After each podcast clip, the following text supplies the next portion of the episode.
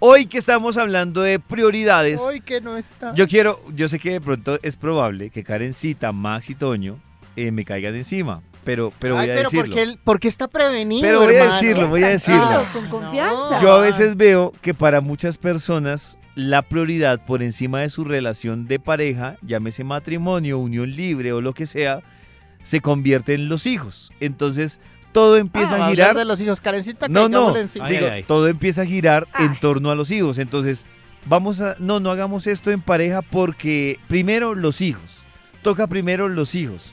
Y yo digo, mm, está, está muy bien, está muy bien, pero hay momentos en la vida en que también deben darle prioridad a su relación de pareja o me parece muy porque triste. es que los hijos que son los hijos son unos seres que necesitan del cuidado, David. Claro, Toño, pero es que no, quiere decir que usted por dedicarle un ratico a su pareja vaya a descuidar a sus hijos. David, Una no señora publicó un artículo una vez en el que ella decía que Explícale. respetaba a todas las mamás y no sé qué, pero que para ella su prioridad era la pareja. y que los hijos habían acuerdo aprendido a respetar que la prioridad era la pareja. Muy bien por Y eso. eso todo el mundo se le vino encima. O sea, ella era la David de la prensa. Que todo el mundo, que la prioridad son los hijos, porque los hijos pues son lo más lindo, lo más grande.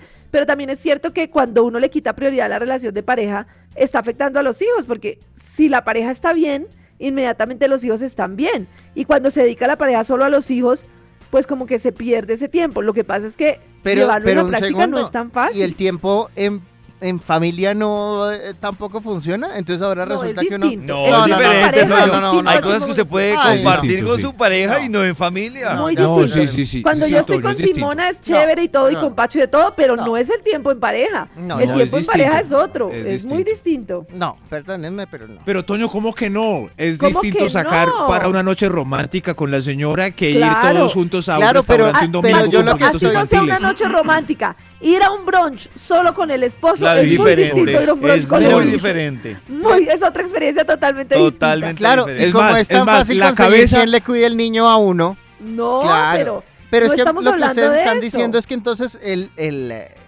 en los momentos con, que la pareja comparte con el hijo, entonces está mal. Eso Pero, Sí, Toño, no, no, Toño. Es Ay, diferente, yo es, leo un, entre es líneas. un momento diferente. Sobre es todo de momento David. Por ejemplo, yo me diferente. equivoqué, yo pienso que yo me equivoqué, Sí, yo le decía en el es artículo verdad. que escribía del tema de la maternidad, Estoy de que acuerdo. uno cuando es mamá, Te uno equivocaste. dice, uy, no, yo hago lo que sea porque ellos estén bien. Entonces, no sé, toca lactarlo y es cada hora y uno ahí todo muerto, desmayado, pero no importa. Mire, yo no, yo voy a no- Y confesar- resulta que si uno está mal, el niño está mal, porque las emociones son... Yo voy a confesar algo. Yo pensaba que Toño y Karen, es decir, entiendo el tema de los hijos y, y la prioridad, pero yo juraba que cuando Toño y Karen tuvieran hijos iban a ser mucho más relajados. ¿Y qué quiere que hagamos? No, Dígame, digo, digo es porque Dígame de no, una no, vez no. qué quiere que hagamos. No, no, no. Digo ¿Qué le porque he conocido padres que son mucho más relajados con el tema de los hijos. Pero aquí llama relajados, David. Por relajados es que, por ejemplo, llegan a las 6 de la tarde y dicen, no, pues está con mi mamá, no hay problema. Pero yo siento que hay muchos padres, no solo Karen y Toño, que empiezan con un afán como si el niño lo fueran a dejar No. abandonado a Pero las 6 de la tarde. eso sí, con todo respeto, eso sí no lo entiendes tú porque no eres padre. Porque No, es que Karencita, decir porque, claro, No, pero es pero que lo que digo es que yo he visto, yo he visto padres Karen- Karen que son le va a más explicar. relajados. Karen le va a No, yo explicar. Explícale, entiendo. Karen. sí. Yo entiendo que hay padres que sean muy relajados, pero lo que pasa es que te voy a decir qué pienso yo, por ejemplo.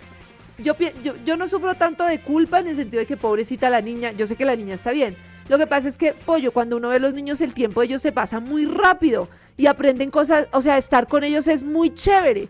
Y uno ver qué pasó toda la semana y uno llegó a las 8 de la noche y no los vio, Explícale. es muy pelle, porque se está perdiendo uno del niño por estar todo el tiempo y uno quiere disfrutar con ellos aunque sea un momentico No, claro, porque sí, es son Pero además, pero además son- quiero decirle a David que cuando alguien le cuida a uno el niño, uno también tiene que ser consciente que le está poniendo una responsabilidad y un trabajo extra a alguien. Es decir, yo tengo cinco hermanas y las ¡Extra, cinco me, con muchísimo gusto me hacen, me- nos cuidan a veces a, a Lorenzo. Pero, Pero una vez no hoy me día, Ah, Toño. claro. Pero yo no puedo no ser conchudo de ir y decirle, y decirle a No, mi hermana sí. todo el tiempo. No, pero está bien una vez Claro, pero yo digo una vez, No, pero Toño, si usted la dejó, le pidió el favor a su hermana un día Ah, no, y usted a las no. 5 de la tarde Ah, ya lo ve sí, estresado, pero Toño uno le está dice, hablando no, de Toño. todos los días. Vaya, yo, no, por ejemplo, no. con, la, con, con, con Mechis, yo sé que ¿Quién es Simona ha estado... Ah, la que cuida a Simón. Ah. Con- Ah. eh, Mechis es como la nana de Simón. Yo digo, si una ¿La persona ha estado cuidando a la niña, desde las cinco y media, por ejemplo, que uno entra al aire, hasta las... Pues uno asume que a las 7 de la noche la persona está... Bueno, y eso, bueno, no sé, o mi sí, mamá o lo que yo. sea, uno dice, jue madre, la persona debe estar rendida. ¿Cómo no voy a recibírsela rápido?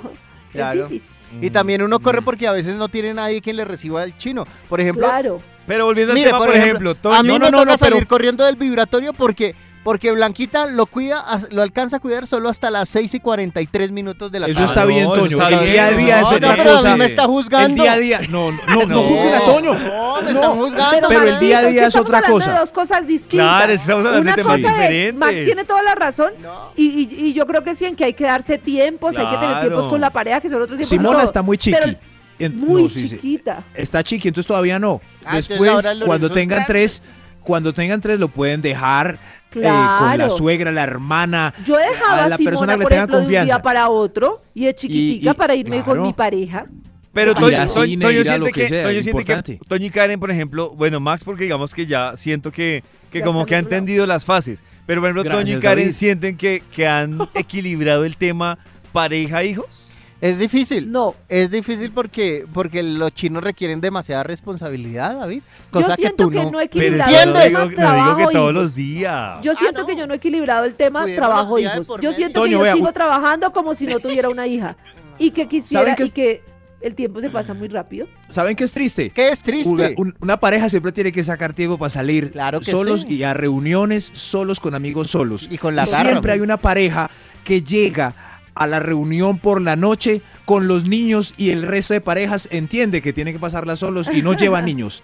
Y Es es, verdad. muy triste ver a los verdad. que nunca los Sí. abandonan, aunque tengan siete, ocho, nueve. Yo Y estoy de uno, "Ay, con llegaron Max. con los Pero niños. Pero y si no tienen en dónde dejar. contar una cosa. Si tienen. Eso, eso que Sí dice tienen. Max, eso que dice Max es muy colombiano. Porque cuando yo vivía en otro lugar del mundo, yo me aterraba de ver que la gente no cambiaba su vida, porque además no tienen quienes cuiden los niños, pero la siguen haciendo con los niños y los niños se adaptan. Entonces uno ve a la gente en bares de tapas y tomando cerveza con el coche al lado, el niño súper adaptado y dormido juicioso, y los papás de tapas con los amigos, porque no hay con quién dejar a Claro, los Karencita, niños. pero un niño, por ejemplo, de 8 años, llevarlo ya a una reunión de adultos ya cambia porque no se puede hacer un chiste Ay, ya, David, grosero. usted- Sí, claro. usted porque entonces todo- no es verdad. claro, empiezan todos a codiarse el niño de 8 años está ahí y el niño ahí Claro. pendiente del chiste, del No se comentario. pueden prender cosas Claro. raras, no se puede hacer nada. Oye, Pero ¿por qué traen los niños? Max, Esta no era reunión de niños. Estoy de acuerdo con Eh, Max y Max tiene no. hijos. Ay, Pero ¿qué, sí, qué harían no, pero- ustedes si vivieran como viven las parejas en Estados Unidos y todo, que no tienen con quién dejar a los niños? ¿Dejan de salir? ¿Dejan de tener vida o qué hacen?